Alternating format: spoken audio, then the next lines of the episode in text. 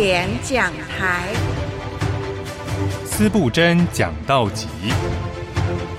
清教徒的承继人司布真是十九世纪英国著名浸信会牧师。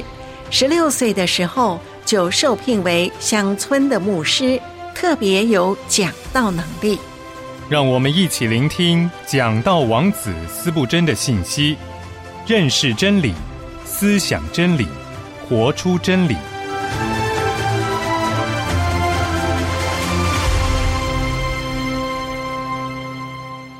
亲爱的弟兄姐妹平安，欢迎收听今天的经典讲台。今天的经典讲台要和您分享的是斯布真牧师，他在一八五七年三月八日于南华克的新公园教堂所分享的讲道内容。讲到的题目是《无叶的树》，欢迎收听。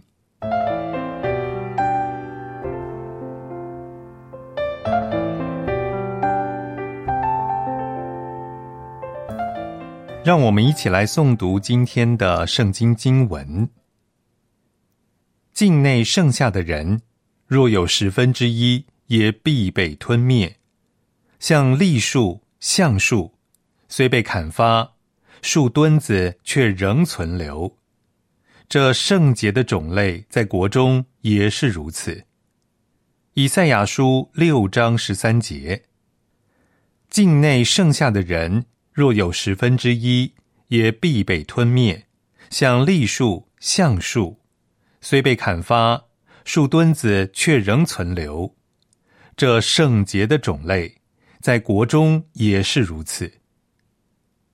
以赛亚书六章十三节。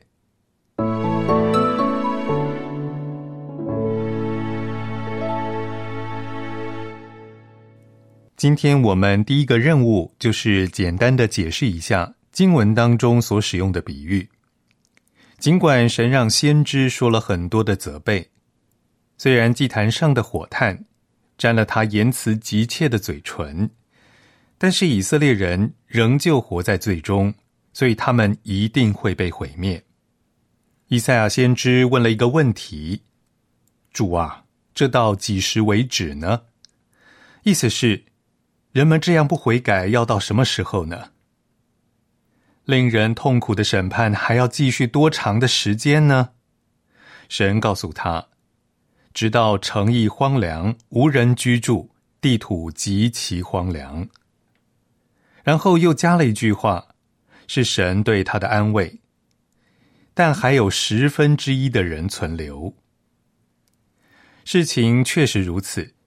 因为尼布贾尼撒掳走了耶路撒冷所有人，历史学家给出意见说，这地只留下了最贫穷的人，他们被护卫长留下来修理葡萄园、耕种田地，这就是所剩下的十分之一。然而，这一小群余剩的人也几乎都灭亡了，他们回来也要被吞灭。意思是说，被吃掉，或者是被消灭。留在那地的可怜的人，很多在以实玛利的阴谋之下逃到了埃及。这个以实玛利并不是夏甲的儿子，而是犹大王室当中的一个成员。他们大部分在那里的人都在埃及被剪除灭亡了。神说。虽然只有十分之一被保存了下来，即使这小撮人也要受到很多的危险，但是以色列却不会被毁灭，因为它就像栗树和橡树一样。当栗树和橡树它们的叶子掉落之后，它们的树墩子仍旧存在，只是不再碧绿、不再美丽了。圣洁的种类。被拣选的渔民也是如此，在多结果子之地的植物凋落之后，当地上美丽的园子变得如同沙漠一般贫瘠的时候，他们仍然是以色列人的树墩子。首先，这段经文所采用的形象是从松树来的，这里翻译为栗树。这种树是常青树，只有在非常严峻恶劣的天气才会掉叶子。但是即使到了那个时候，栗树还是没有死。而橡树每年都落叶，不过它也没有死。神说：“你们看见冬天的树光秃秃的，没有一点生命的迹象，它的根。”被埋在冰冷坚硬的土里，它光秃秃的枝子暴露在风中，没有一朵花和嫩叶，但是在叶子凋落之后，却仍旧有树的余干，它还是活着的。过了这段时间，会在合适的时候发芽开花。神说。尼布贾尼撒剪掉了以色列这棵树上的所有的叶子，带走了以色列人，只剩下了十分之一。这十分之一也几乎要被吞灭尽尽。但是，神的教会和神的以色列却永远不会灭亡。他们要像栗树和橡树，当叶子掉完之后，树墩子仍在。圣洁的苗裔在国中。也是如此。我希望我已经清楚的解释了经文的意思，现在是对经文的应用。首先是对犹太人的应用，其次是对教会的应用，然后第三是对每一个信徒的应用。首先，我们来看对犹太人的应用。犹太人的历史是多么伟大的历史啊！他的额头上印着古老的印记，他的血统比任何骑士，甚至比这座岛上的国王都还要更加的尊贵，因为他的谱系可以追溯到亚伯拉罕的后裔，借着亚伯拉罕追溯到进入方舟的族长，然后追溯到亚当本人身上。我们的历史是被隐藏在阴暗和黑暗中的，但是以色列的历史却可以从最开始一直记录到现在。但是犹大的历史是多么的曲折啊！尼布贾尼撒似乎用毁灭的大扫把把他们都扫除干净了，余剩的十分之一也被杀了。人会认为我们不会再听到以色列的消息了。但是不多久，他们就像凤凰一样从灰烬当中复活了。第二圣殿被建立，国家再一次强大起来。虽然这段期间经常经历荒凉，但是它仍然存在。归必不离犹大，杖也不离他两脚之间，直到细罗来到。从那时候起。汹涌的巨浪席卷了整个犹太民族。罗马皇帝将城市夷为平地，没有留下一点遗迹。另外一位皇帝将耶路撒冷改名为以利亚，并且他方圆几英里都禁止犹太人进入，所以犹太人甚至不能够看到他们所爱的城市。耶路撒冷就像被犁过一样，留下一片荒凉。但是犹太人被征服了吗？他屈服了吗？他的国家被占领了吗？没有，他仍旧是地上的一个贵族，被压迫、被侮辱、被吐唾沫。但是圣经仍然写着：先是犹太人，后是外邦人。犹太人有高于我们的尊贵，他将来的历史比任何民族都要更加的伟大，更加的辉煌。我们仔细阅读圣经，就会发现，犹太人与世界历史有着很大的联系。他们要被收据，弥赛亚要来，就是他们所盼望的弥赛亚。这位弥赛亚已经来了，还要再来。以他们所期盼第一次来的样子而来。那时，他们认为他会以君王的身份来治理他们。当他第二次再来的时候，他会如此的。他来要做犹太人的王，荣耀的统治他的百姓。因为当他来的时候，犹太人和外邦人有同样的权利。虽然对于耶稣所出的王室家族，仍然会给予一些特别的优待，因为他要坐在他父大卫的位，万国都要聚集在他那里。你实在可以说，你们被拣选的以色列的族裔，软弱微小的渔民啊！向那以恩典拯救你的主欢呼，拥戴他做全地的主。教会永远不会死，你们的种族永远不会灭绝，因为耶和华已经说了，亚伯拉罕的后裔要存到永远，他的子孙世代长存。犹太民族为什么会得以保存呢？经文当中给了我们答案。这圣洁的苗裔，在国中也是如此。在树当中有神秘的、隐藏的、未知的东西。当外在的一切都被杀死的时候，生命仍然得以在其中保存。因此，在犹太民族当中，也有秘密的因素使它得以存活。我们都知道那秘密是什么，是照着拣选的恩典所存留的余数。在最糟糕的时代，从来没有这么黑暗，但是却有希伯来人抓着神的灯，总是会发现有爱耶稣的犹太人。虽然现在这个民族轻视伟大的救赎主。但是希伯来民族当中有不少人仍旧爱未受割礼之人的救主耶稣，在他面前下拜。正是这些少数的人，圣洁的苗裔，是这个国家的余干。为了他们的缘故，借着他们的祷告，因着神对他们的爱，神仍旧对万国说到以色列说。不可难为我受膏的人，也不可恶待我的先知。他们是亚伯拉罕的后裔，我的朋友。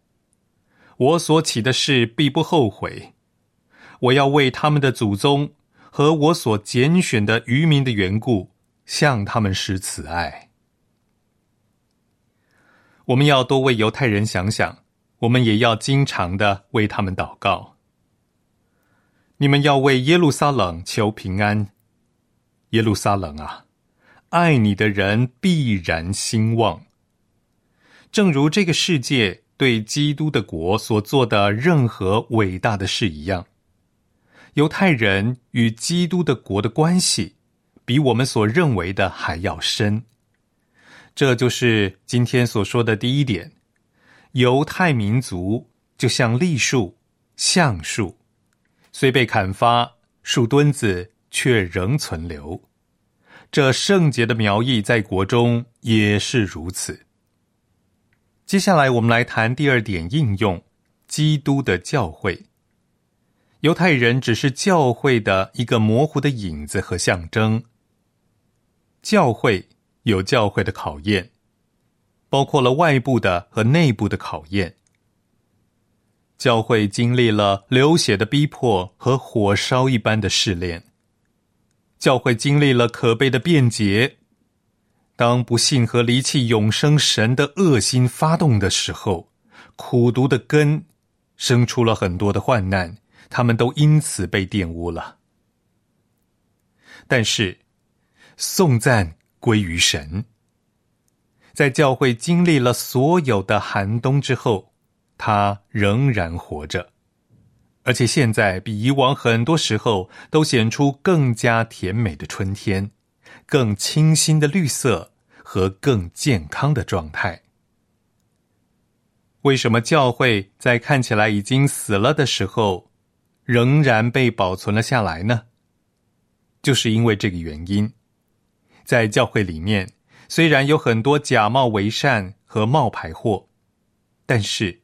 仍然有被拣选的后裔，是它里面的树墩子、树桩。你可以回顾一下，一百年前在这地上宣称是基督教会的教会，它所呈现出来的是多么可悲的境况啊！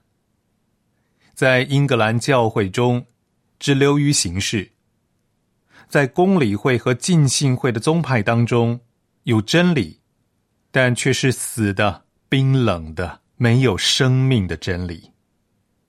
牧师们在讲台上面做着美梦，而听众在下面打瞌睡。异教徒得到了胜利。神的家是被忽略、被亵渎的。教会就像一棵掉了叶子的树，正处在寒冷的状态当中。但是他死了吗？没有，在教会里面仍然有圣洁的苗裔。有六个年轻人因为祷告、读圣经、与穷人谈论基督，而被剑桥大学给开除了。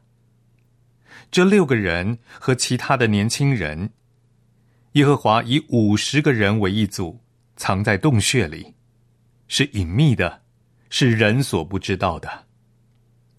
这些年轻人出来是荣耀复兴的领袖，虽然被卫理公会嘲笑。但是他们带来了伟大荣耀的复兴，几乎可以和保罗与使徒时代他们所带领的福音的胜利相比，而且与路德、加尔文和慈运里所领导的改革相比，也毫不逊色。当然，就是到了现在，教会也仍然在很大的程度上是贫瘠无生命的状态。但是教会会因此而死亡吗？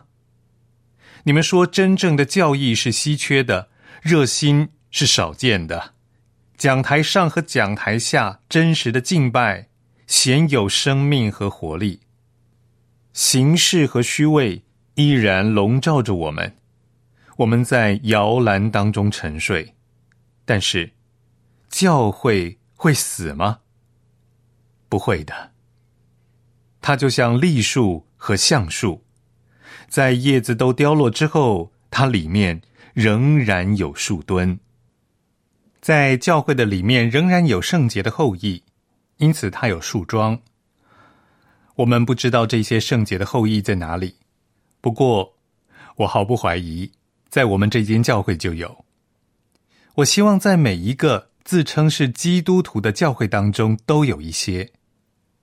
那失去圣洁的后裔的教会有祸了，因为他一定会死，就如同橡树被闪电击中，树心被烧焦了，就破碎了，因为在它里面没有了树桩。作为一间和这地有联系的教会，现在我要提醒你们注意：圣洁的后裔就是教会的树桩。你们很多人。都可以被比作是树的树皮，而有些人呢，像是大的树干，其他人则像树干的一部分。我们会因为失去你们任何一个人而感到非常的难过，但是我们能够承受得起，不会对树的生命造成严重的损害。可是，在这里有一些人，神知道他们是谁，他们。是树的树桩，树桩这个词的意思就是生命内在的原则。当树的叶子掉落之后，内在的原则还在这棵树里面。神在这个教会里面分别了一些人出来，他们对于我们来说就像是橡树的内在的原则，他们是教会的树桩。我很希望教会里面所有的成员都在某种程度上对树桩有所贡献，但是我不能这么想。我不得不说，我对此有所怀疑。因为当一个人倒下了，另一个人也倒下，这让我们记住，教会当中有很多人是没有生命的。葡萄树上的有一些枝子，是需要被砍下来的，因为他们不从葡萄树的中心汲取枝叶，他们只是被束缚住的枝子，假装嫁接在树干上，从来就没有在母树上扎根，所以他们必须要被砍下来，被凿下来，扔进火里。但是教会当中有圣洁的苗裔，是教会的树桩。在这里，请注意，树的生命不是由枝子的形状决定的，也不是由它生长的方式来决定的，而是由树桩决定的。教会的形状不是它的生命。在某一个地方，我看到了教会是以主教制的形式来运作的。而其他的地方则是用长老会的形式。我还看到有一些教会和我们类似，是以公理会的原则形成的。我看到有一个教会，它有百分之百的教义，而另一个教会只有一半的教义。有些教会根本没有一点纯洁的教义。但是我发现。所有的教会在某种程度上都有生命，因为他们当中都有一些好人。这该如何解释呢？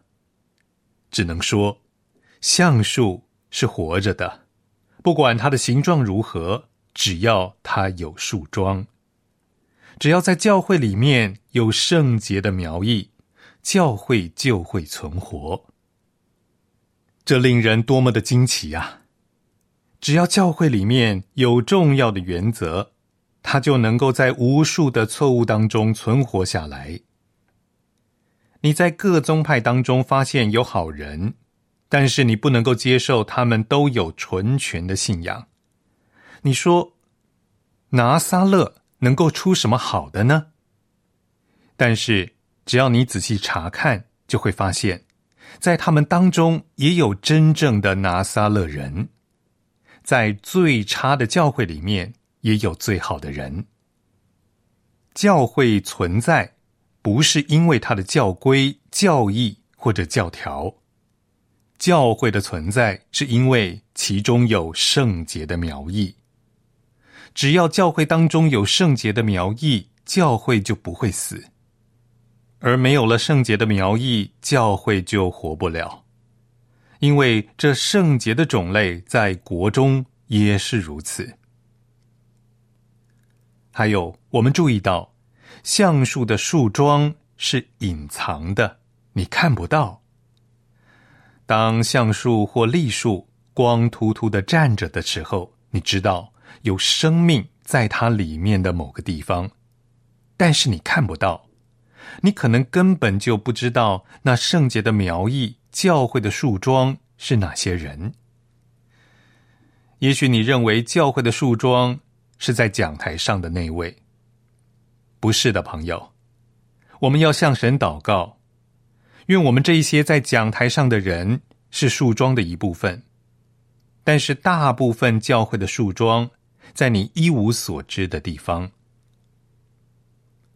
在普里茅斯的附近有一个矿，那里的人。都在地面两百五十英尺以下的矿井里面工作，而在那里面有一个放圣经和赞美诗的书架。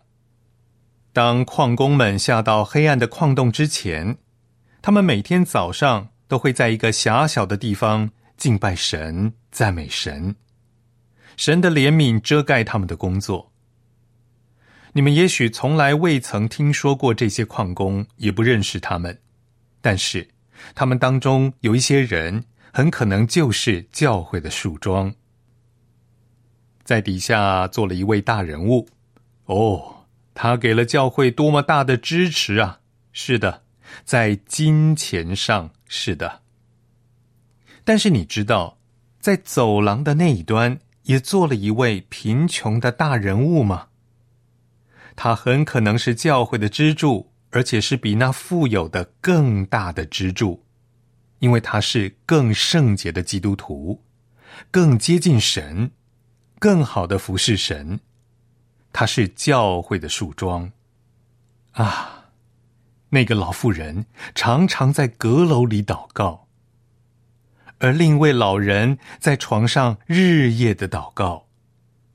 这样的人是教会的树桩，所以你们可以带走高级教士、雄辩家，以及那些在地上的强人当中最优秀的人，因为他们的位置是会被取代的。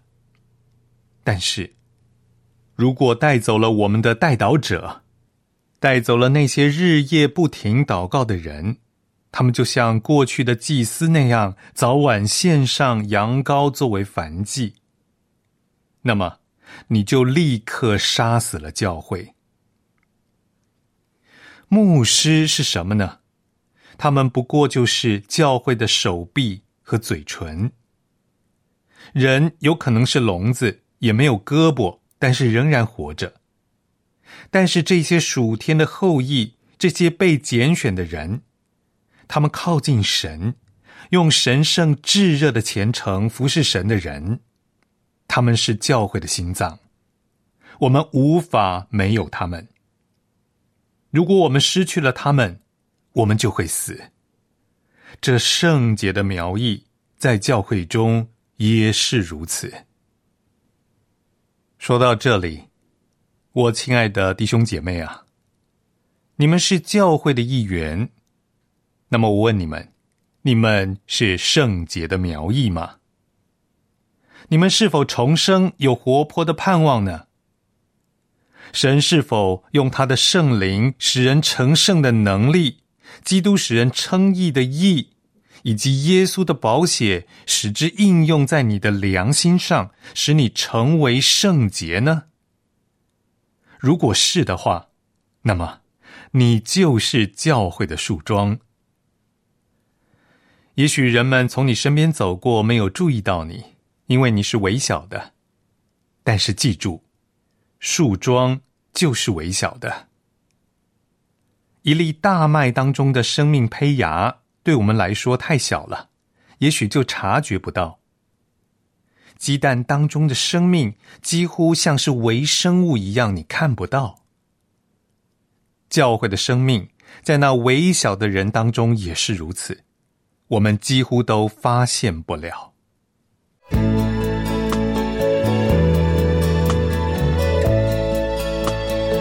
亲爱的朋友，欢迎您和我们分享交流。我们的电子邮箱是经典和良友的拼音，经典 at 良友点 n e t。我们的短信号码是幺三二二九九六六幺二二，您注明经典，我们就收到了。期待您分享服侍神的精彩见证。